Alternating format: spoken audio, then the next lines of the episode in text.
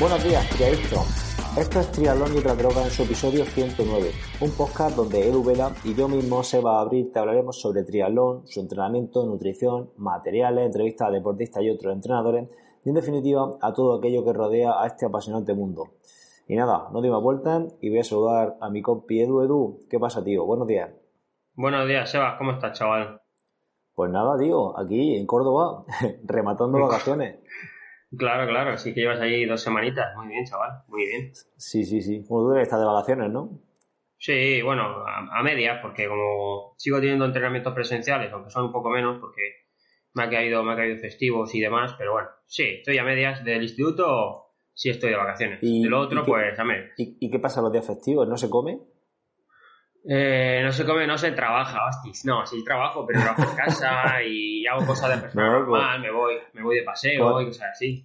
Como has dicho, es que tengo menos entrenamientos personales porque han caído en festivos. Digo, bueno, ¿será que no se come esos días? ¿O que el agua no baja igual por el río para no poder entrenar? Ah, no, no, no, si quieres, si quieres, si quieres cuenta aquí lo que me contaste el otro día, que no pasa nada. digo, a las seis y media dice, madrugas, digo, yo madrugo todos los días, es festivo. Digo, digo, yo trabajo, chaval, otro que te vas a Córdoba allí a tocarte los cataplines, pues eh, eh trabajamos. Pues, ¿Sabes a qué hora me levanté esta mañana? ¿A qué hora? 4.30. Hostias, pues a mí me ha sonado, bueno, ya te lo he dicho, ¿no? me ha sonado a las cinco y media y, y me ha cogido el peque y estaba ahí hasta las seis y cuarenta. Venga, venga, duérmete, duérmete. A ver si, bueno, hemos, tardado media hora más en podernos con el tema, pero bueno, no pasa nada. Al final. No pasa nada. No pasa nada. Bueno, tío, eh, tenemos que dar un, agradecimiento, ¿no? Por un apoyo en Evox. Sí, en esta ocasión, bueno, realmente no un nuevo apoyo, sino que el, que el apoyo que había antes eh, ha cogido y ha puesto su nick que aparece como anónimo, es Patas de Peces. Y nada, darle las gracias a este usuario por, por apoyarnos en Ivo y a los que queráis apoyarnos, pues que sepáis que podéis hacerlo dándole al botoncito azul de apoyo para fans y podréis escuchar el podcast sin, sin publicidad. Perfecto. Em, bueno, el, temita de hoy, recuérdaselo a la gente, bueno, recuérdaselo, eh, díselo a la gente, mejor dicho. Bueno, pues eh, la semana pasada, eh, el año pasado, ¿vale? Que fue la semana pasada, eh, hicimos un repertorio de preguntas y Marta Moni, que es Marta Melmonte, que es una chica que nos sigue por Instagram y por podcast, nos hizo pues, una pregunta que la contestamos así por encima, pero la dejamos eh, para un podcast, porque al fin y al cabo nos daba, nos daba para hacer un episodio que es eh, que hablásemos del papel del entrenador, ¿no? Eh, nos decía que podíamos, que, podíamos hacer un podcast donde transmitiéramos la labor esa de entrenador y que le diésemos un valor, un peso, un peso, un valor a, esa, a esa función. Entonces, pues bueno, pues hablando Sebas y yo el otro día, creo que es un tema que se puede sacar aquí hoy y lo vamos a transmitir hoy en, en el podcast 109. Sí, además es un, es un, tema que va tanto para entrenadores como para deportistas, creo yo, que tanto, hmm. tanto los entrenadores se pueden hacer un poco de labor de reflexión. De hecho, yo hacer estos, estos episodios me hacen reflexionar, ¿sabes? Y, luego el deportista también un poco para que sepa pues un poco lo que hay quizá detrás de, detrás de la labor de entrenar, que no, yo creo que la labor de, entrenador personal ya, estoy hablando de entrenador profesional, ¿vale? No estoy hablando de, del colega que está terminando la carrera y en una hoja te hace te hace los entrenamientos para, para, para mandártelos con una foto por, por WhatsApp, ¿vale? Hablo de un, de un entrenador que directamente quiere decir, yo me voy a dedicar a esto y el pan de mi casa va a salir de esto, ¿vale? Eh, tenemos que ponernos en esa situación. Y es que hay que delimitar las cosas, porque si no delimitamos las cosas, eh, no cotamos, no sabemos a lo que nos estamos refiriendo. Entonces nos vamos a referir a ese tipo de, entrenador. Y bueno, y arrancando podemos diferenciar dos tipos de, entrenadores, ¿no? Podríamos sacar más, pero principalmente podríamos diferenciar dos tipos, ¿verdad? Sí, hemos puesto aquí como siempre una escaleta y bueno, eh, el primer punto es esto, diferenciar dos tipos de profesionales. El primero es, digamos, el que contratas como entrenador personal, o bien Sebas, o bien yo, o hay, un montón por toda la, la península, o bien el que tiene una nómina en parte de una institución. Aquí tuvimos a Pablo Pérez Matas, que es entrenador de Triatlón Albacete, ¿vale? O tenemos a Sebas, que es el entrenador de la escuela de, de Triatlón a Caravaca, ¿vale? Entonces, tenemos esos, como digamos, esas, esas dos vertientes. Vamos a hablar principalmente de la primera, pero también hay que tener en cuenta la segunda. Sí, bueno, en la primera también dentro de lo que es el entrenamiento personal podremos diferenciar entrenamiento personal online, ¿no? O presencial, ¿vale? Pero mm, yo creo que aquí no vamos a, bueno, evidentemente si, o podríamos eso no lo hemos hablado, ¿ves? Pero podríamos haber metido algún punto de, eh, o si no lo hablamos aquí ya, de que el entrenador personal, pues va, va, a demandar, bueno, el, deportista, mejor dicho, que requiere un entrenamiento personal presencial, más que personal presencial. Es que personal realmente no, porque el entrenamiento online es personal también, eh, porque va personalizado, pero no es presencial. Entonces, un entrenamiento presencial, un entrenador presencial, pues va a demandar, el deportista va a demandar por parte de ese entrenador por unos recursos mayores, ¿vale? Que el, que el deportista que entrena online, ¿no? Y luego el que has comentado tú, el de una institución que no quita para que yo, por ejemplo, estoy así y aparte llevo mis entrenamientos personales por otro lado, ¿vale? Entonces, pues bueno, eh, al final el deportista tiene que saber también que lo que le va a demandar a un, a un entrenador que está, por ejemplo, en el club, pues por, por poner el ejemplo que has puesto tú, el de Pablo Pérez Mata, un, un deportista de, del Club Triángulo Albacete no le podrá demandar a Pablo Pérez Mata lo mismo que si fuera su entrenador personal, ¿no? Porque es evidente, ¿no? Eh, no, no, es un entrenamiento grupal y un entrenamiento un entrenamiento que, es diferente al entrenamiento personal. Entonces, por, hacer una, primera diferenciación, podemos hablar de esos dos tipos de, esos dos tipos de entrenadores. Correcto. Correcto. Bueno, el siguiente apartado es pues, la pregunta que nos hace, que se hace mucho deportista. ¿Es necesario, ¿Es necesario tener entrenador? Bueno, pues nosotros hemos puesto aquí tres puntos, ¿no? El sí, el no y el tema así, digamos, un poco ambiguo por salud, ¿vale? El sí, pues eh, nosotros hemos desglosado algunos aspectos de por qué sí, eh, pues si quieres subir motivación, ¿no? Al final, al fin y al cabo, el entrenador mm, con, a lo mejor con una frase o con hablar con él, con un feedback te puede motivar, eh, ver si las cosas que estás haciendo o estabas haciendo están bien o mal, o mejorar lo que estás mejorar eh, sobre todo el entrenamiento, el rendimiento, si quieres sobre todo objetividad, ¿no? Que cuando que no te dé palmaditas en la espalda siempre, que a lo mejor te diga, bueno, pues yo creo que has elegido mal esa carrera o, has afrontado mal una competición, vamos, que al final te dé su opinión. Eh, pues no sé, sigue tú por ahí, no se va a cortar caminos. Sí, eh, si quieres ir de punto A al punto B, pues sí. Pienso, yo pienso que con un entrenador ese camino se va, se va a cortar, porque posiblemente ya haya llevado a otra gente de ese punto A al punto B o incluso él mismo haya ido. Entonces, pues al final eh, eso va, va, a ser, va a ser interesante si quieres, si quieres trazar un camino y sobre todo si estás empezando. Si estás empezando, no sabes cómo estructurar los entrenamientos, eh, no sabes eh, cómo va el deporte, no sabes cómo, por ejemplo, en triatlón, cómo va el tema de las transiciones. Yo, por ejemplo, cogí a un deportista que tiene un nivel bastante alto a pie. De hecho, el otro día hizo una San Silvestre a, poco más de 320 a, pie, en 5K, deportista va bastante. Pero, por ejemplo, no sabe cómo funciona el tema de las transiciones y quiere hacer dualón. No sabe cuáles son los dualones que correr. Me dijo, dice, voy a hacer, mi objetivo es Lorca. Digo, ¿pero dónde vas a hacer Lorca? Si Lorca es sin trasting y, y, y, no tiene ni cabra. ¿Dónde vas? Tú tienes que cogerte una prueba ahora mismo que sea con drafting, que en bici vas mal, que te va a ayudar a ir mejor en bici porque te metes en un grupo y en fin, pues ese tipo de cosas, por poner algún ejemplo, ¿no? Al final un entrenador pues te va, te puede asesorar en, en cosas que no, que no, pues que tú todavía, pues como deportista, pues quizá no tengas esa experiencia, o si estás empezando, eres un deportista joven, pues yo creo que aquí, más que, bueno, yo no sé si llamarlo entrenador o formador, pero ahí sí que los entrenadores pues tenemos una, una, una labor importantísima con, con el tema de los, de los jóvenes, porque al final eh, ya no eres solo su entrenador, sino que también eres un poco el, que lo está formando como, como, persona, aunque luego haga lo que le, lo que le salga de la entrepierna, ¿no? Como suele pasar a mí con los míos, pero, pero bueno, pero a mí me lo, me lo, comentan mucho los padres, por ejemplo, me dicen, oye, dile, dile que estudie, dile que haga esto, dile que haga lo otro, eh, porque en, cierto, en cierto modo los, los, chavales jóvenes están en una edad que de rebeldía que a los padres no quieren ni verlo, y, y lo mismo que le dices tú, se lo dice un padre y, se lo tira por tierra. Y en cambio a ti, pues, es, es, diferente, ¿no? Sí, te tiene, te tiene ese, punto de respeto que, es que es muy importante y que lo puedes llevar siempre a tu terreno. Claro, está claro. Bueno, pues son eh, motivos por los que tener un entrenador, todos esos que hemos comentado. incluso si eres entrenador, Sí, sí, sigue, sigue, ahora te, corto.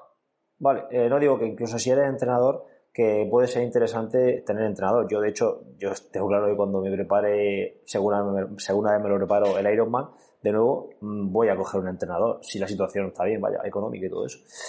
Entonces... Sí, yo, yo por ejemplo, he nadado muchas veces con Rubén, ¿sabes? O sea, es decir, mm, porque seas entrenador no tiene por qué. Hay, antes, yo me acuerdo cuando, cuando empezaba yo como entrenador, que creo que me entrenabas tú en la época, hace ya muchos años cuando preparaba un maratón, yo decía, ¿me entrena Seba? ¿El entrenador que le entrena? Digo, pues, ¿qué pasa, tío? Es que no pasa nada. Yo que no quiero prepararme una maratón solo y quiero que me ayuden. Es más, sobre todo, a nivel, a nivel mental, porque el entrenador al fin y al cabo está todo el día pensando en lo mismo y cuando llegas a pensar en lo tuyo, eh, no piensas, pues dices, bueno, eh, yo tiro de lo que hay y se acabó, ¿sabes? Entonces, pues, si quieres, sobre todo, como dices tú, un Ironman, dime. Claro, lo, hablamos con. ¿Con quién fue? Fue con. Con Rubén, ¿no? No recuerdo si fue con Rubén. Sí, con Rubén Espinosa, sí, fue con Rubén Espinosa y también con. Con Paredes. Con Diego Paredes, mm. sí, sí, lo hablamos. De, tener la labor de entrenador y luego la labor de deportista. Y cuando estás haciendo de deportista, no estás pensando en ser entrenador. Sí, sí, cierto, hablamos con, ellos dos. Claro, y luego tienes objetividad. Tú, cuando. Tú a quién le cuentas cómo te da el entrenamiento. Eso es muy interesante también. Al final, eh, que se lo cuentas a tu novia y tu novia que te mira, como con cara de decir, bueno, ¿y qué? ¿Qué me estás contando? ¿Te has salido la serie puede, muy bien? Puedes hacer un podcast y lo, lo cuentas ahí diariamente. claro, eso es también una opción, pero luego eh, no tiene objetividad, nadie te dice, pues mira, Seba, yo creo que has equivocado en esto, ¿sabes?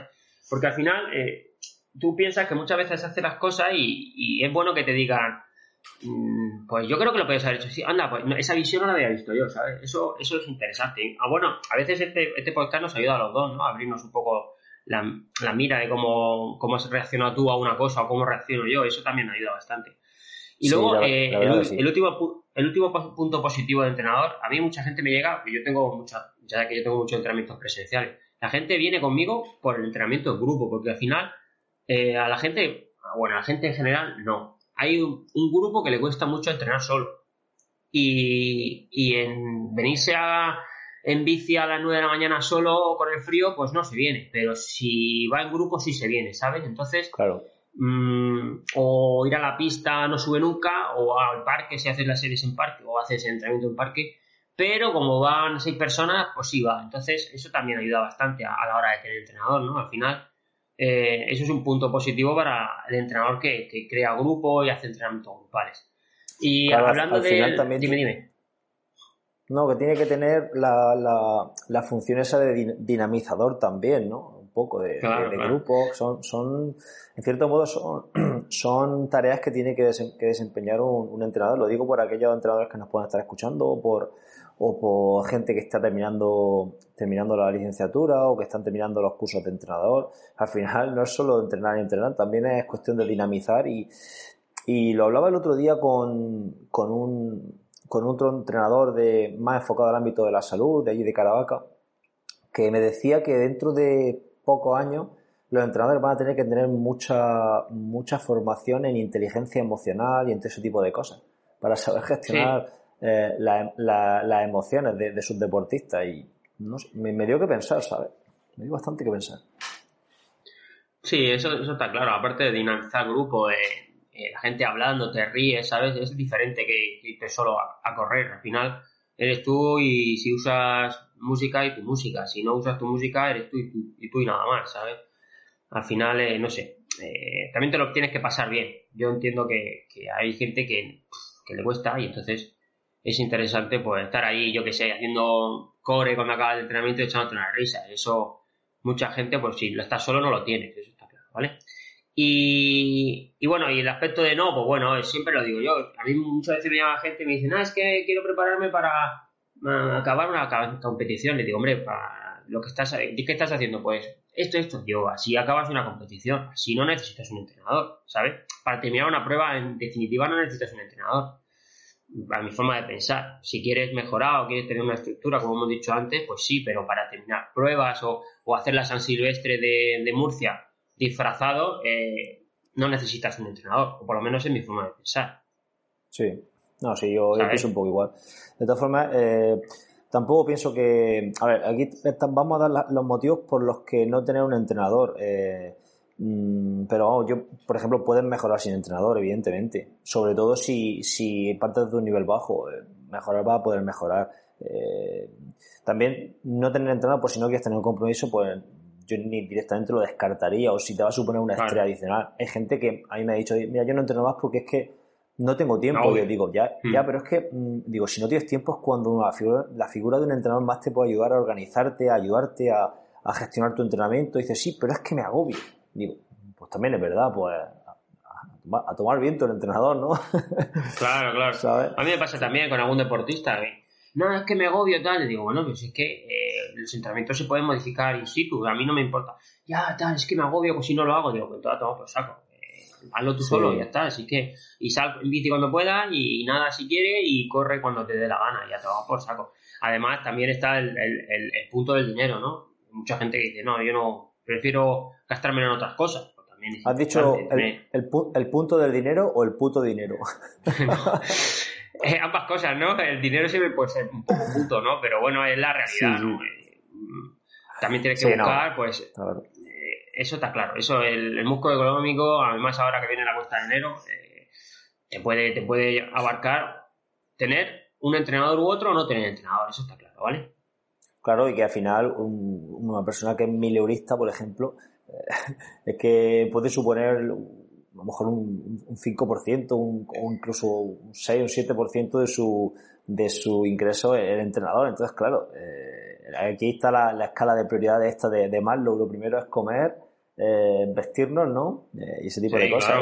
Y, luego el resto. Claro. sí. Y luego está el tema que has puesto por aquí, por salud. Tú dices que, que, lo, que lo dudas un poquito, ¿no? Sí, yo no a ver, no es que lo dude. Mm, lo que no me gusta es los entrenadores que ponen en, su, en sus páginas que ¿por qué contratar a un entrenador? Por salud, porque es que si no eh, te vas a morir. Eh, yo creo que nadie se muere. Yo creo que nadie se muere por correr, nadie se muere por montar en bici, nadie se muere por nadar. Te puedes lesionar un poco, vale, eh, a lo mejor, pero lo tienes que hacer muy mal. Si te vas a hacer, te vas al gimnasio a hacer sentadillas con mucho peso sin hacer la técnica bien, vale, pues ahí sí, pero yo creo que cuando se habla de por salud, al final se habla de un término más general como que Mm, te tengo que decir cómo tienes que correr. Eh, eh, a ver, eh, nadie le dice a nadie cómo tiene que correr, macho. Yo veo a los aborígenes australianos corriendo y nadie le dice cómo tienen que correr. Y no hemos, evolucionado siendo nómadas corriendo detrás de los impalas y tampoco nos han dicho cómo tenemos que correr. Es evidente que alguna persona hay, hay casos especiales de gente con sobrepeso, gente que, que tiene algún problema de lesión, vale. Pero como mensaje general, por salud, que, que que tener un entrenador, yo creo que es un mensaje erróneo. Bajo mi punto de vista, ¿tú, tú creo que piensas diferente. No, yo digo, este puesto depende. Como, hombre, yo no sabía que ibas a hablar de ese aspecto tan general. Está claro que sí. Que si quieres vender la moto de que por salud, pues al final eh, la salud es tan grande que al final te puedes, te puedes estrellar. Pero sí, si tú cuando eh, muchas veces eh, haces el, la valoración al deportista y te cuenta lo que hace, muchas veces por salud le dices, tú es mejor que te lo lleve yo porque estás haciendo el borrico y te puedes lesionar. Entonces ya estás hablando que algo contraindicado y ya estás trabajando algo cercano a la salud, ¿no? Al final. O, por ejemplo, nunca hago fuerza. Ah, bueno, pues si te pones conmigo, haces fuerza porque fuerza está implicada dentro de, la condición física, dentro de la cualidad física básica y está relacionada con la salud. Pues ya estamos hablando de salud. Pero está claro que si eh, vendes la moto de que yo te voy a entrenar porque tú, para mejorar tu salud, pues 100% no puede ser real. Entonces siempre depende, yo creo un poquito, ¿no? Es, eh, a lo mejor es necesario asesorarte y seguir tú solo, ¿vale? Porque a lo mejor lo estás haciendo mal, haces dos preguntas o miras por internet y dices, anda, me estoy equivocando y ya, ya está. Y ya esa salud que estaba contraindicada ya está, ya está eh, más indicada al, al, al, a la corrección, ¿no? O sea, a, lo bien hecho, ¿vale? Entonces no necesitas entrenador. Esa es otra que, sí. Que, si tú tienes, que esto quizás saliendo un poco del tema, pero que si tú tienes un poquito nada de curiosidad, te hace una, a lo mejor imagínate un estudio de la pisada, un estudio biomecánico de la carrera a pie, sabes que tiene una pequeña, eh, un pequeño error en la pisada que yo que sé, que a lo mejor eh, tiene un pie plano, por ejemplo, y tiene un, un poco de curiosidad, simplemente con eso te puedes meter a, Google y empezar a investigar y si tienes un poco de conocimiento de dónde tienes que mirar, te hace un experto en ese tema y yo, yo creo que vas a saber más que cualquier entrenador sobre ese tema, porque es que te vas a hacer un especialista si tienes el, un, mínimo de, un mínimo de curiosidad, claro, si no, si dices, mira, yo no miro nada, venga, pues entonces nada, pero si tienes un poco de curiosidad, eh, yo tengo deportistas que se han hecho expertos en según qué temas por problemas que han tenido. ¿A ti no te pasa eso nunca? ¿Que has tenido un problema y te has hecho un experto en ese tema? Claro, claro que sí, claro que sí. Ya, ya, te digo yo que hoy en día soy experto en un tema que no pensaba nunca que podía ser experto. Ah, Entonces, no, lo he pensado por ahí, pero sí, imagínate. Claro, claro, no, y aparte, bueno, pues tú sabes que yo me rompí la rodilla, un ligamento cruzado anterior, y yo no sabía ni que existía cuando me rompí, ¿sabes? Y al final te lo rompes y, y, empiezas a ver, empiezas a ver cosas y ya lo conoces, vamos. Y cuando cualquier deportista te dice algo de eso, dice, ah, bueno, puede ser que sea, ¿sabes? Eh, está claro que cuando lo necesitas y de verdaderamente eh, eh, te pones con ellos, vamos, te haces, como, no eres médico de milagro, ¿sabes? Claro. Vale. Bueno, bueno pues, ¿saltamos al siguiente punto o qué? Sí, pasamos al punto 3 que mm, aquí vamos a hablar del, valor que le da un entrenador a su propia a su propia profesión, ¿no? Que en muchas ocasiones a mí me da la sensación de que ni los propios entrenadores valoran su, su trabajo o incluso tienen incluso miedo de cobrar lo que cobran o miedo de, de, hacer lo que hacen por, y eso es porque pienso yo que no, tienen esto como, como un trabajo o tienen esto como un segundo trabajo, como un extra y eso pues yo creo que le hace más mal que bien a, la profesión, ¿no crees? Sí. Yo creo que yo estoy ahí contigo, ¿no? Si, si no valora su trabajo en ese sentido, al final está devaluando el trabajo del entrenador. Entonces, eh, hemos puesto aquí unos cuantos aspectos eh, yo lo digo, dime, dime. Porque no es solo. el Sky este va mal hoy, ¿eh? Esto nos vamos pisando todo el rato. sí, va un poco eh, lento, pero bueno. no, es solo eh, decir, yo valoro mi profesión, vale. no, hay, que demostrar, hay que demostrar que la estás valorando. ¿Y cómo se demuestra? Pues a continuación, pues vamos a decir cómo, cómo se valoraría, ¿no? ¿Cómo creemos nosotros que, un entrenador debe, debe demostrar que le da valor a su profesión?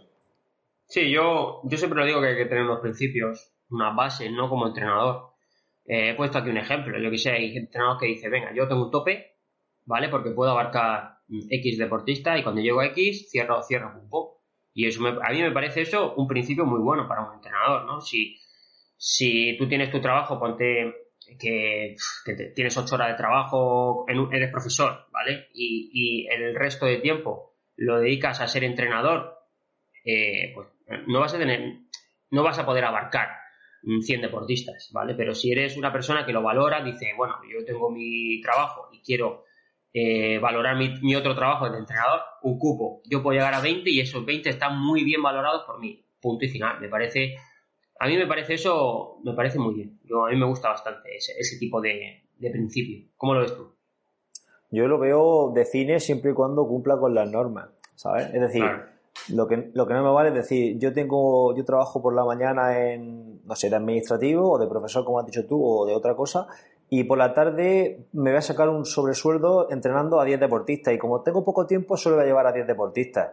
Pues no socio, porque con 10 deportistas posiblemente o les cobras 150 euros a cada uno o no va a poder eh, llegar a, a, lo que vamos a pasar ahora a hablar. Entonces, eh, por eso te digo que lo veo perfecto con poner un cupo, pero siempre y cuando mm, ese cupo te permita, eh, o bueno, si tú quieres coger y tener 10 deportistas, les cobras 50 mm, euros a cada uno, ganas 500 euros, pagas la cuota de autónomos, que vamos a hablar ahora de ella, y demás, y no ganas nada, pues, pues de cine. Pero lo que no puede ser es, mucha gente lo que hace, eh, que ojo, que todos hemos empezado así, también tampoco vamos a ser hipócritas aquí, eh, coger y decir, bueno, pues yo cojo y entreno mi, me saco un sobresueldo entrenando a 10 deportistas. Me saco mis 500 eurillos al mes, les puedo cobrar 50 euros porque no pago nada más y, poco más. Pues para mí eso no es valorar la, profesión de, entrenador, ¿no?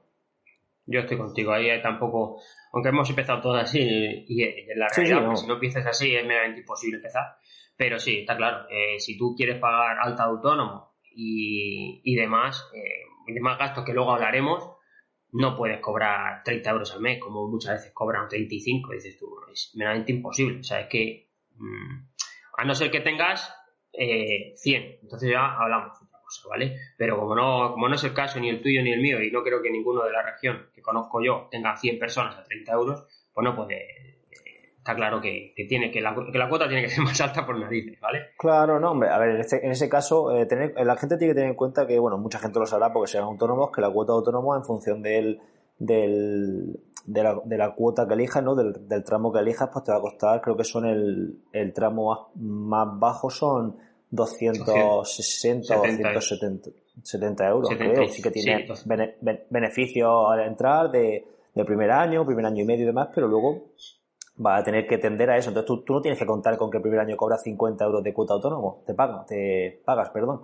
sino que te van a terminar cobrando casi 300. Entonces tú ya tienes que contar con eso. Más que cuando tú cobras a un entrenador, si tú facturas al mes 100.000 euros de entrenamiento, eh, no son 1.000 euros, son 1.000 euros menos el 21% de IVA.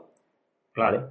Entonces, menos la cuota de autónomo. Son 210 euros más la cuota de autónomo, que si pones que estás pagando 200 en los primeros 18 meses, son 410 euros que no estás ganando. Es decir, estás ganando 590 euros. ¿Vale? Claro, más, y eso tiene luego una repercusión también en el, IRPF. Esto, esto, esto va sobre todo enfocado a, entrenadores que, que, están empezando, ese tipo de cosas, ¿no? Para que un poco sepan cómo está el tema. Entonces, para si tú facturas 1000 eh, vas a finalmente a ganar menos de 500, pues imaginar cuánto hay que, cobrar para, para, poder tener un, un, sueldo decente. Por eso estamos hablando de que un, un, entrenador que lleve 10 deportistas solamente y que sus principios sean yo paro en 10 deportistas porque no quiero llevar más gente, vale, vale. Paras, pero porque tiene esos principios en ese, en ese punto, pero no tiene otros principios en otro, en otro ámbito, en el ámbito fiscal y en el ámbito de, de, cumplir, con tus obligaciones como ciudadano, ¿no? Entonces, un poco, un poco por, e, los tiros van por ahí, ¿no? Sí, luego hemos puesto aquí un post de Luarca que, que, lo leí el otro día que hablaba sobre eso, ¿no? Que, la cuota no puede ser mínima si quieres ser eh, correcto, ¿vale? Digamos, para que lo entendáis, si quieres tener alto autónomo, si quieres pagar tus cosas, no puede ser lo mínimo porque al final eh, todo aquí el aire, el aire no te da de comer, ¿vale? Eso tenerlo claro bueno, eh, otro, bueno, yo quería añadir aquí otra, otro punto. Otro de, los, de los principios, por lo, bueno, no sé si llamarlo principios, pero sí de, la, de los motivos por los que un entrenador se nota que valora su profesión es por, por la formación continua, ¿no? Eh, es decir, eh, si no te formas, no está, esto es como un médico que no hace, bueno, un médico seguramente estarán obligados a hacer cursos y de, ¿no? de, de actualización, pero si tú estás trabajando de algo y no te formas para estar a la última, pues yo creo que, le estás dando poco valor a tu profesión y al final eh, eso se nota. Al final el tipo pone cada uno en su lugar y creo que al final eso se va pues se va manifestando y se va notando. Si siempre haces lo mismo, si siempre te mantienes haciendo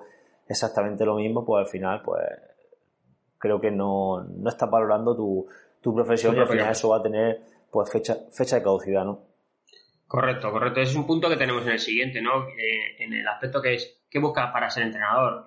¿Qué valora el, deportista a la hora de buscar entrenador? ¿Vale? Pues una cosa es un aspecto importante que siempre decimos, la formación, ¿no? La, formación continua, eso es, eso sí. Yo creo que, como dice, esto es un valor muy importante en el entrenador y que yo creo que pasa en todas las profesiones, ¿no? O sea, al final, eh, el entrenador, pues sí, lo tenemos ahí, pero en cualquiera, se ha puesto el, ejemplo del médico, el médico tiene que haber, tiene que tener reciclaje, es meramente imposible que, opere desde igual el médico del 1980 que el médico del 2020, es que no opera igual, entonces hay que, hay que, reciclarse, igual que el entrenador, ¿no? Al final, eh, cada año hay que buscar pues otro método o, yo, yo le llamo dar un giro más a la tuerca, ¿no? Es decir, venga, un giro más a la tuerca a ver cómo sale este, esta forma de entrenar o esta forma de ver, ver el entrenamiento. Y eso entra dentro de la formación continua.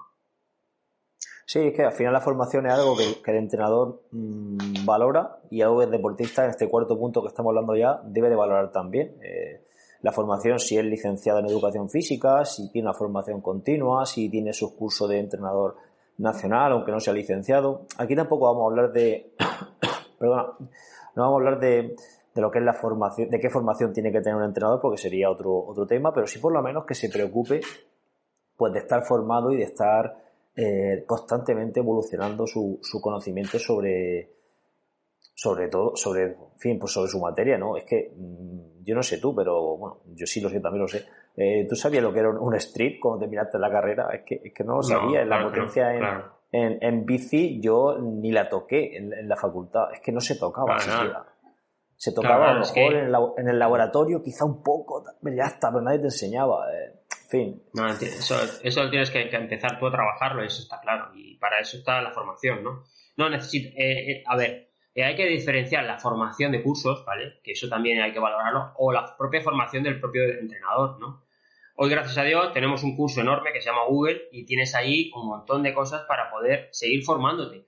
Si quieres buscar lo que hablas, hablas tú, sales de la carrera, no entiendes muy bien de vatios en bici, pues a lo mejor no tienes que hacer un curso de vatios, ¿vale? Eh, te pones a leer, te compras tú el, medidor, empiezas a trabajar tú con el medidor y al final tu propia experiencia con lo que has leído es una formación continua, ¿vale? Eh, vale, entiendo lo que quiero decir, ¿no? Entonces, eh, sí, está claro que, que en un curso de entrenador superior de natación, pues a lo mejor te dan unas nociones de entrenamiento que te pueden ayudar, pero muchas veces, y tú lo has visto, eh, son títulos para ponernos en la pared porque no te dan, a lo mejor no te dan ese plus que tú buscas, ¿vale? Y a lo mejor uno, empiezas a entrenar a un deportista y ese entrenador, esa propia, eh, propia fase de entrenamiento con el deportista aprendes a lo mejor un poquito más que el propio curso de entrenador superior, ¿vale? Claro. O no, o no, ¿vale? Es que depende, pero mm, eh, hay que tener siempre, digamos, esa balanza, esa balanza es muy interesante. Sí, no, y que aquí ya por ir cerrando el tema de la formación, al final el deportista debe de, de ver lo que su entrenador diariamente le ofrece en cuanto a formación. No quiero decir que le diga al deportista, al entrenador, oye, pásame los títulos que tengas. No, aunque le pida el currículum por, por LinkedIn, no, sino eh, ver cómo, cómo trabaja. Si está trabajando contigo un entrenador y, y ves que, se forma, ves que te va que, en las notas de los, de los entrenamientos te, comenta cosas que las puede, que, te hace, es decir, eso se manifiesta, eso se ve cuando la persona está formándose en su lenguaje, en lo que va, te va diciendo, en las nuevas incorporaciones al entrenamiento que va haciendo, en, en, los consejos que te da, en todo ese tipo de cosas se ve. No, no estoy diciendo que el deportista tenga que decirle al, al entrenador, pásame el título, ¿no? O, o, la, formación que haga en vatios que esté, que esté reglada, ¿no? Eso, yo creo que el deportista al final eso le da un poco igual, en cierto modo. Pues sí. Bueno, y siguiendo con el aspecto de buscar entrenador, eh, ¿qué buscar en un entrenador? La atención, ¿no? Mucha gente, yo creo que, que le gusta mucho eso de, entrenamiento personalizado, de poder, de la objetividad, de hablar de, del entrenamiento, de ver, de ver su progresión, de ver cómo mejora, etcétera, etcétera, etcétera, eso va bastante relacionado con, la, con el entrenamiento personal, el online o, el presencial. Entonces, yo creo que, a veces, o ya te lo he dicho antes, ¿no? Mucha gente viene a mi grupo o entra a, formar parte de que yo sea su entrenador por eso, por la personalización, por, por la individualización del entrenamiento. Muchas veces a lo mejor quedamos para entrenar y todos tienen entrenamientos diferentes. es que yo tengo que hacer, ¿sabes? Eh, ya, ya, tú, que tú tienes que hacer eso porque está hecho para ti. Luego, luego yo si quieres puedo hacer aquí un remix para que todos al final podamos entrenar, pero eso, eso gusta bastante, ¿no?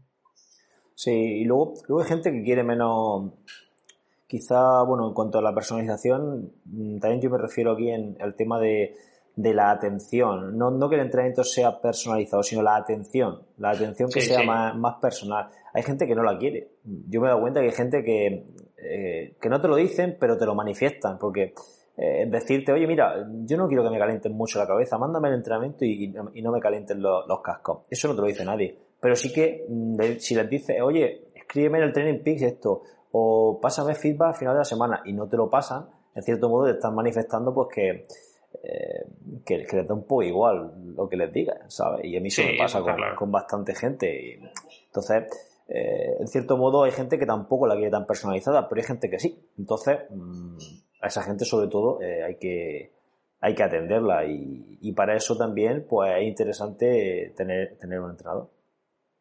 Correcto, y, muchas veces eh, la motivación, ¿cómo, ¿cómo va esto? Yo creo que lo veo muy importante. Muchas veces la gente busca entrenador para motivarse, lo hemos hablado antes en el inicio, ¿no? un punto, un aspecto importante es eso, la motivación, la objetividad, em, de, yo que sé, que necesiten ese toque que te diga, oye, eh, ¿cómo ves esto? ¿Crees que puedo prepararme estas cosas? ¿O cómo me ha salido esta competición y tal? Eso, eso puede, puede, puede ser un aspecto importante en el deportista, aunque también el deportista tiene una tarea importante ahí. ¿eh? Claro, no, es que aquí eh, en la motivación nos referimos a la motivación del entrenador, eh, que, porque estamos en un punto de qué buscar en un entrenador, eh, motivación, es decir, que esté motivado. Nosotros queremos que nuestro entrenador esté motivado, es lo que no en este punto tenemos que hablar, eh, ¿sabes? No, no que el deportista esté motivado, sino el, entrenador.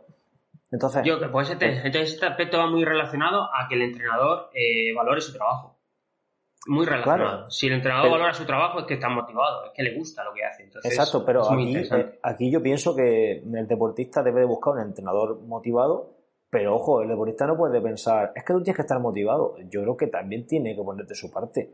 Eh, a mí me pasa mucho, hay deportistas que me motivan más y deportistas que me motivan menos. Y es así.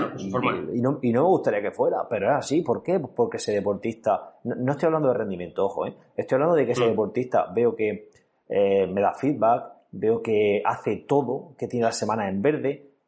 ¿Y por qué tiene la semana en verde? Porque cuando no puede hacer algo me avisa. Me dice, oye, que esto no puedo hacerlo, o esto tal, o estoy mal, o tal.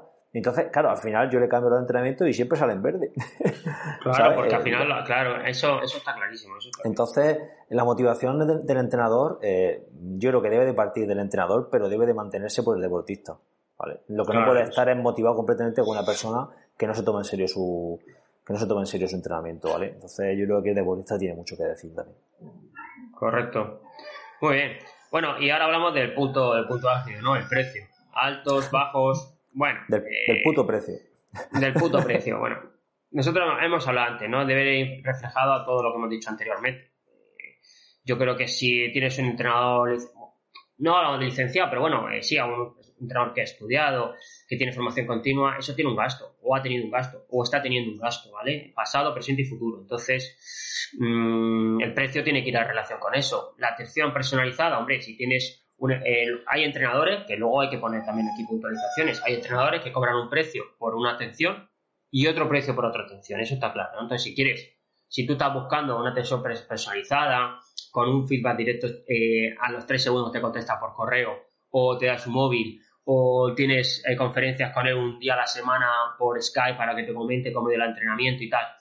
Eso, pues tiene un precio, está claro, ¿no? Claro. Eh, entonces, bueno, y ya si sumamos el auto autónomo, las declaraciones que tenemos trimestrales, el IRPF que hemos hablado de antes, la formación que hemos hablado y los gastos derivados de todo eso. Eh, utiliza la plataforma de entrenamiento, bien sea Training Pitch, bien sea Trainer Plan, bien sea Training to Go, bien sea eh, VKO, lo que sea, me da igual.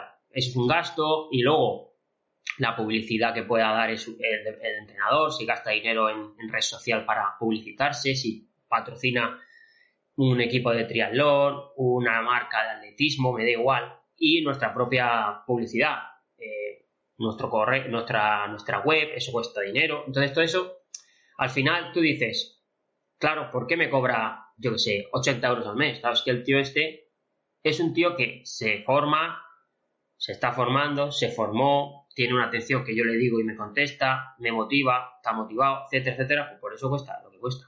No sé, yo mi forma de pensar. Muchas veces yo eso le hago siempre al, al, deportista. Digo, es que yo, eh, tú piensas todos los gastos que tengo. Y eh, a partir de ahí piensa por qué se cobra eso. Y punto final.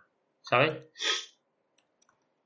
Bueno, ¿qué? pues, no, pues aquí, nada, yo, esto, yo estoy totalmente de acuerdo contigo.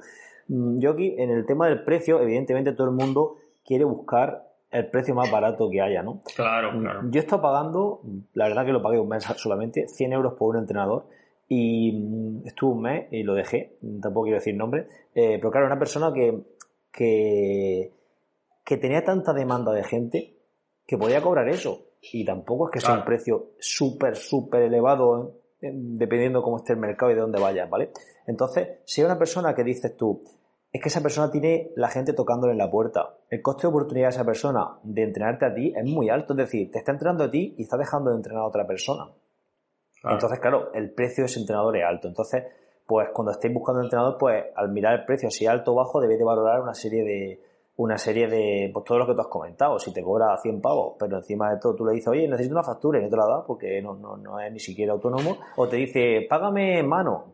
Cuando el entrenador que te diga, págame en mano, eh, malo, ¿vale? Si te dice, oye, em, por ejemplo, nosotros pasamos nuestra remesa de recibo.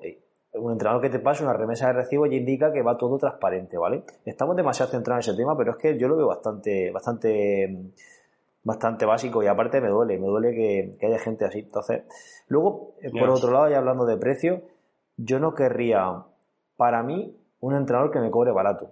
Es que no lo querría.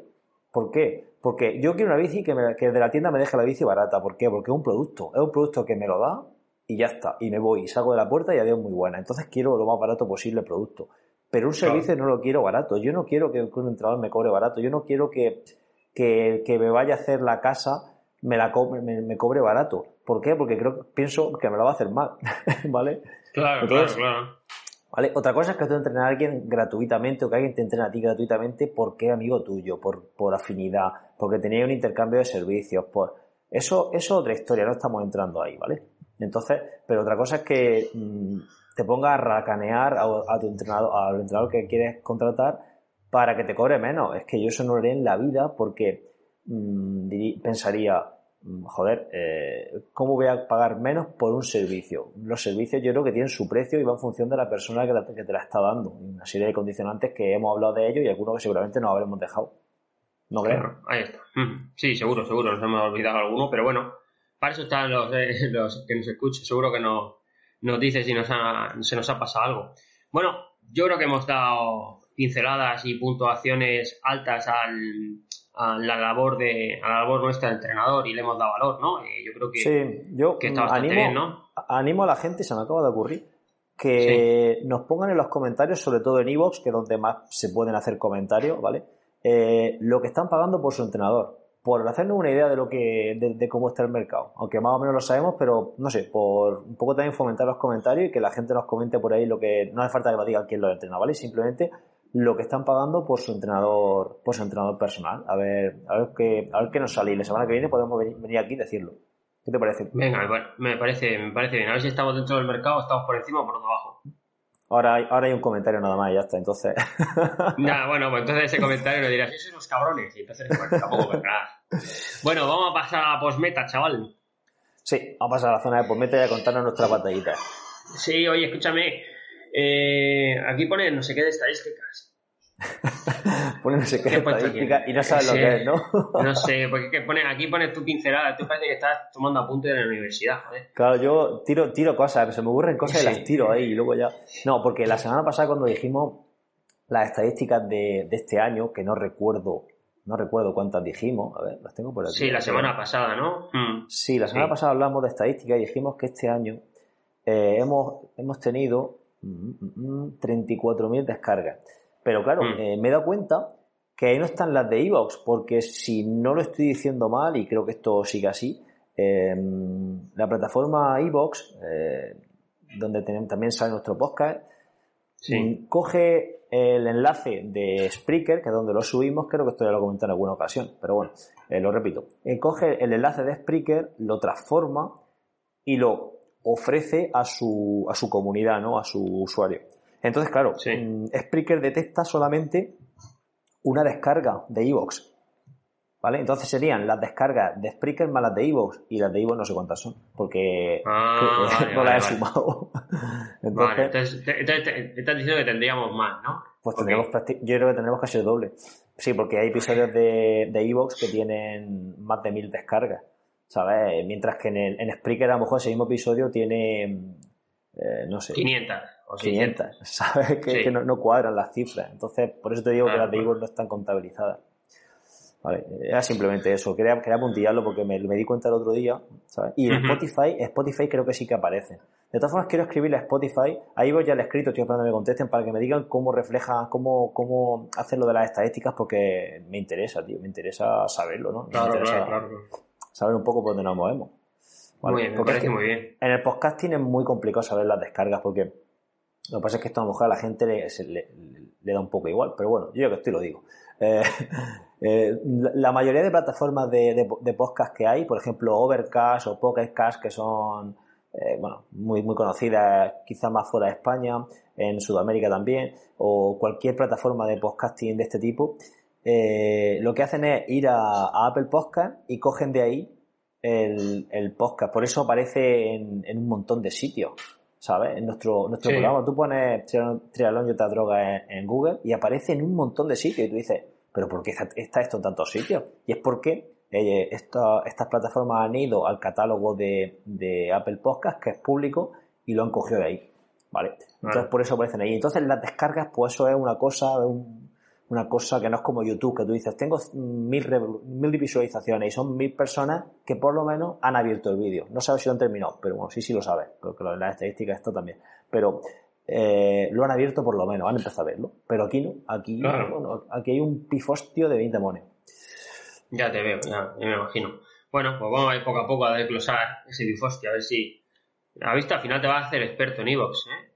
Te vas a formar ahí en Evox. Tú no sabes, tú no sabes las batallitas que tengo yo con las plataformas estas para intentar entenderlas y que... Pero bueno, me gusta. El problema es que eh, ella no te entienden a ti, ¿verdad? Tú a ella, no. tú, a ti no te entiende ni Dios, pero bueno. No, me entiende nadie. Ya estoy, ya estoy yo para entenderte. Bueno, escucha, eh, te, has, quedado flipado con mis dos, mis dos vídeos del canal de YouTube, ¿eh? Dios. No, no tampoco. No, lo he visto, tío. por eso te lo digo. Bueno, vale, lo voy a decir. He subido dos vídeos en el canal, uno del trabajo de fuerza para triatletas y corredores y otro de calentamiento con gomas o eh, bandas elásticas antes de entrar a, ¿vale? Vídeos muy cortos. Eh, vamos, que lo tenéis ahí en el canal, si queréis verlo, pues ya sabéis. Y luego, eh, bueno, voy a hablar de las carreras que he hecho, Seba, ya que tú siempre hablas de carreras y me vas ganando 2 a 1. Creo que has hecho dos carreras, ¿no? Has hecho dos, dos carreras, dos carreras cortas, ¿no? ¿Yo? Tú, sí, la de Córdoba. Es que, estoy viendo los vídeos, tío. Y es que pesado eres, que no los veas ahora, que eso lo tienes que ver tú con tranquilidad para aprender. Te voy a dar un consejo. Los vídeos los vídeos tienes que grabarlos en. No, la venga, ya está, venga. en horizontal, no lo grabes en vertical para YouTube. Pero es que no, no sé yo, ¿qué vamos a hacer? Poco a poco. Yo he mejorado, era, era carca y ahora soy carquilla, poco a poco, poco a poco. Bueno, ¿qué? ¿Cuántas carreras llevas tú? ¿Qué te preguntas? Tienes la popular de, de Alcantarilla y la San Silvestre de Córdoba, ¿no? Hice, hice la vara, que eso no la cuento como carrera porque ni competí. Ah, no, no, eh, no, no, a mí los trails, lo que yo te, te he ganado. Yo tengo los trails, tú, tú uno solo. Eh, hice Guardamar, hice, ah. hice Alcantarilla, hice la de San, Silvestre de Córdoba este, de este entrada de, semana, ¿no? del Marta. ¿Y tú? Ah, eh, ¿Cuántas Yo hice Algezares y hago mañana el 5K de la carrera del niño ahí en, en San Pedro del Pinatar, San Javier. Ah, va Tudela, va Tudela, voy a correr. Ah, sí, bueno, pues lo veré ahí el tío. Muy bien. Bueno, ¿y qué? ¿Cómo fue la, la bueno, has hecho, me imagino, una crónica ahí en tu, en tu isla endocino, ¿no? Sí, metí una crónica en el daily y luego la, pones por ahí que la gente se meta si quiere escucharla. La verdad que, me, fue, muy bien, tío. He puesto popular cantarilla. Si no es popular cantarilla, siempre es popular de Córdoba. Estoy apañado. Ya, me, lo he imaginado, pero no te preocupes. Eh, me fue. Me fue muy bien, tío. Hice. Hice 3.20 de media. No, 3.22, mm. perdón, 3.22 de media en 10 kilómetros bajé un minuto, un minuto 10 con respecto a la última vez que corrí allí hace, hace tres años. Y hecho me encontré. Dios, qué murciano me ha salido eso, ¿eh? Me parece que estaba hablando contigo codo en codo. Hacho, qué murciano. Esto salió, salió totalmente, ¿eh? Me salió murcianísimo. Bueno, me salió, me, salió muy bien, de verdad. Estoy súper contento. Este, acabé súper super contento de la prueba. Eh, el primer 5000 es que fui sin Garmin, ¿sabes? me puse el Garmin, pero ni lo miré, tío. Dije, mira, voy a correr en plan a la antigua usanza. Iba en un grupo metido, cuando tensaba el grupo tensaba yo, cuando el grupo paraba, paraba yo, cuando me vi bien apreté y, muy bien, tío, muy bien. 3.22, primer 5.000 pasé a 3.19 y, y me encontré muy bien al final. Pude tensar bastante al final y, terminé. Pero la verdad que terminé genial, tío. Estoy muy contento. Eh. a ver cómo salen no sé, me, da ánimo esto para los dualones porque yo creo que yo siempre tengo la referencia de Águila, ¿vale? del dualón de Águila, del primer 5000 de Águila. Entonces, yo sé que todos los años llego para correr en Águila, he estado corriendo a 3.19, el 5000 más rápido allí, de, los últimos años. Yo creo que este año tampoco quiero, no quiero decir números que luego me, me los trague, pero quiero bajar eso me gustaría correr en élite allí, en, Águila, y me gustaría bajar por debajo, correr por debajo de 3.19, 3.18, que yo creo que es fácil, dado estos números, creo. ¿Tú cómo los ves? Bueno, sí, yo los veo bastante, bueno, los veo bien, pero no los veo súper rápidos para élite, ya sabes tú cómo es la élite. No, no, no, evidentemente, estoy, hablando, estoy poniendo la situación en, en sí. es decir, correr un 10.000 a 3.22 sin que te diga una cosa, eh, no, no, no, no llegué con esa sensación de ahogo, de decir, Dios, voy muriéndome. Iba en ciertos momentos bastante cómodo. Me da, me da ánimos para pensar que puedo estar en, por, por debajo de 320 fácil en, Águila, entonces. Bueno. Sí, bueno, eso ya sabes que va a ser el grupo grande grupo grande vas a estar emitido. Entonces... Sí, en, en, en, Elite ya sé yo que eso en Elite no es nada, eh, pero simplemente por estar ahí en la pomada, no, no, no, no llegar el último en la, en la, carrera Elite.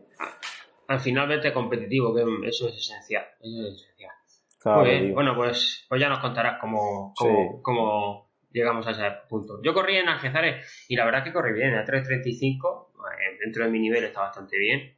Y me pasó parecido a ti, ¿no? Yo llegué y no llegué. Pero hiciste bici por la mañana, ¿verdad? Sí, sí, hice una activación. una horita y media no llegué.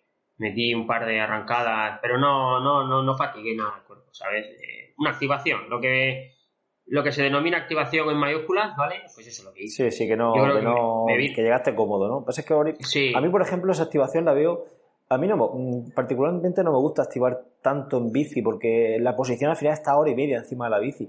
Yo, por ejemplo, hice 20 pues minutos el, martes por la mañana antes de la San Silvestre, por la mañana temprano. Lo hice. ¿De bici? Bien. Ah. No, no, pues... a pie, a pie, corriendo a pie. A pie, a pie. Sí, bueno, sigue. También, bueno, es, una opción, es una opción. Yo alguna vez lo he hecho, eso de trotar un poquito por la mañana, pero hice la bici porque también eh, no había hecho casi nada de bici, no estoy haciendo casi nada de bici. La verdad es que la bicicleta tengo, intento, tengo un poco tiempo y claro, pues meter una hora y media en una semana, que a lo mejor he hecho dos horas el martes, pues son tres horas y media de bici que he hecho a todo, en toda la semana, ¿sabes? Entonces había que salir a dar su paseo. Y nada, hice 30 minutos en zona 1 y luego hice 15 minutos metiendo plato y cada 2 minutos 30 me ponía un poquito de pie, pero no, no llegaba a tensar nada, era solo como un cambio de ritmo, pero sin... Y luego volví a hacer otro, el resto sin plato y rodando, o hice Bien, la verdad es que llegué muy bien y calenté muchísimo, que eh, lo que me, pasaba yo creo que en los trail y, las otras carreras que no consigo calentar y lo estuve hablando el otro día, ayer con un deportista que corrió la San Silvestre de Alcantarilla y no le fue bien, dice, es que no calenté, digo, claro, es que ya le, le expliqué, digo, ¿cuánto calentamos antes en la pista o en el gimnasio o en la bicicleta para luego meterte ese. dice, joder, pues casi media hora. Digo, pues es lo que tienes que hacer, macho. Es que tienes que calentar. Hice yo casi media hora de calentamiento ahí en Algezares y cuando salí, eh, hasta el kilómetro 4 yo iba por abajo a 3.30, 3.32, muy bien. Luego se me fue un poco el último, porque es que como había subidas y bajadas, había tramos en la segunda vuelta ya, la subida pues me costó un poquito más. Pero me encontraba bien, o sea, físicamente me encontré muy bien. Claro, de un año a otro que llegué con reuma y entrenado dos semanas, pues imagínate el cambio. Eh, claro, claro, claro. ¿Y te sale media final? A 3.35 corrí. Ah, muy bien. Mm, está bien, tío. Bien, tío Mi ritmo ¿Y mañana? Bien, sí. ¿Mañana qué pues mañana quiero, quiero correr muy parecido. Quiero correr muy parecido. Yo creo que entre 3.30 y 3.35 puedo estar. Y lo mejor lo que te iba a referir, eh, los últimos 800 metros que siempre son, ya sabes tú que si vas con el gancho echado eh, te cuesta llegar a meta. Eh, yo eran 5.500, ¿vale? O sea, no era un 5K, yo pasé el 5K en 17.52, me marcó el Garmin. Sí. Eh, y no iba, y no iba, vamos, que podía coger la bici, para que nos entendamos, ¿vale? Es decir, no llegar a bicicleta y recuperar, sino hacer la transición. Y eso es lo que más me, gustó de, la carrera. Si siempre hay que sacar un lado positivo, independientemente del ritmo, eh, que sé que podía coger la bicicleta a ese ritmo, a lo mejor 3.38, 3.35, podía coger perfectamente la bicicleta sin ir con una fatiga extrema. ¿Vale? pues mañana, mañana va a estar ahí con Tudela peleando, porque Alfonso Tudela, que es un deportista mío, está, corre, va a correr por ese por ese ritmo de 330 aproximadamente, así que quiero y pique ahí bueno. ya, le, ya le zurré en el agua al de aquí de Murcia que nos descalificaron, así que no, poco a poco, no pasa nada, que, los, que nos escuche. Eso fue el de Alama, ¿no? Porque hiciste metros de menos, ¿no? Claro. Sí, claro, saltamos, saltamos 50 metros. Porque queremos que tenemos ganas de correr. sí, sí. tenemos ganas de, correr y, zurrarnos ahí a pie. Estamos muy, muy picones. Bueno, pues ya está, ¿no? Yo creo. Ah, bueno, que hace dos años del Daily ya. Qué pesado eres, ¿eh? Oh, hostia, verdad. Sí, lo tenía que apuntar para comentarlo y se me ha pasado. ¿Eh? Lo dije en el episodio de que, vamos a enlazar y dos añitos, tío. Dos añitos. Desde el 1 de, enero de 2017. Además, grabé el día 1 de enero y esta mañana está escuchando el episodio. Fíjate. Me he levantado temprano. Joder. Estás levantado a las 4 y media para escucharte a ti. Está bien. Eso, eso, dice mucho de ti, ¿eh? Qué, egocéntrico, ¿no? Qué egocéntrico. No pasa nada. No pasa nada. No, pero bien, tío, dos años, dos años. Está bien, a ver si seguimos aguantando ahí, poco a poco. Bueno, poco a poco, poco a poco, eso es. Bueno, tío, yo creo que eh, vamos a cortar ya, ¿no? Que llevamos aquí casi una hora. Sí, vamos a cortar, porque el que haya aguantado hasta aquí es para darle un premio. Ponerlo, ponerlo también en los comentarios que haya aguantado hasta el final del episodio, simplemente por saberlo. Por saberlo, y, y, atendiendo, que es mejor, porque tú puedes ponerlo y no atender. Tú sabes lo que hace mucha mucha gente, dicen eh, en los podcasts, es decir, hmm. comentarnos al final eh, mm, en los comentarios vamos a comentarnos si con, esta palabra, entonces dice una palabra para ver si han terminado hasta el final de, ah. del episodio, ¿sabes? Entonces, ah. y luego entrar en un sorteo o cualquier tontería, ¿sabes? Para que para premiar a la gente que llega hasta el final del episodio. Para lo que, para, lo que escuchan, sí, señor. Vale, eso lo podemos hacer para la próxima. Sí, sí. Bueno, bueno, pues, venga, pues despide el tema, chaval. Si quieres, despido al personal y, y ya nos vemos la semana, la semana que viene, ¿no? Sí, correcto. Muy bien, pues nada, pues recordaros que podéis escuchar este programa en cualquiera de las plataformas de escucha de podcasting, sobre todo en Evox, y suscribiros y activar el apoyo para fans si queréis escuchar el, podcast sin publicidad y además, si, y además apoyarnos a nosotros en nuestra labor. Nada, por nuestra parte esta semana, nos escuchamos la próxima, un saludo desde Caravaca y hasta entonces. Venga, nos vemos.